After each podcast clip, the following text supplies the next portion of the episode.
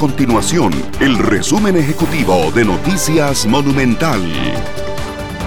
Hola, mi nombre es Fernanda Romero y estas son las informaciones más importantes del día en Noticias Monumental.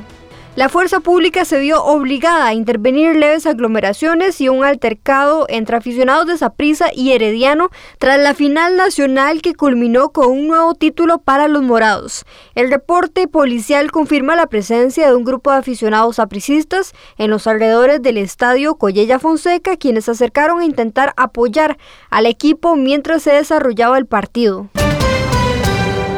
El gobierno presentó un proyecto de ley que permitiría acelerar allanamientos de fiestas o eventos masivos privados en caso de emergencia nacional como el que actualmente atraviesa el país por la pandemia de COVID-19. Estas y otras informaciones usted las puede encontrar en nuestro sitio web www.monumental.co.cr. Nuestro compromiso es mantener a Costa Rica informada.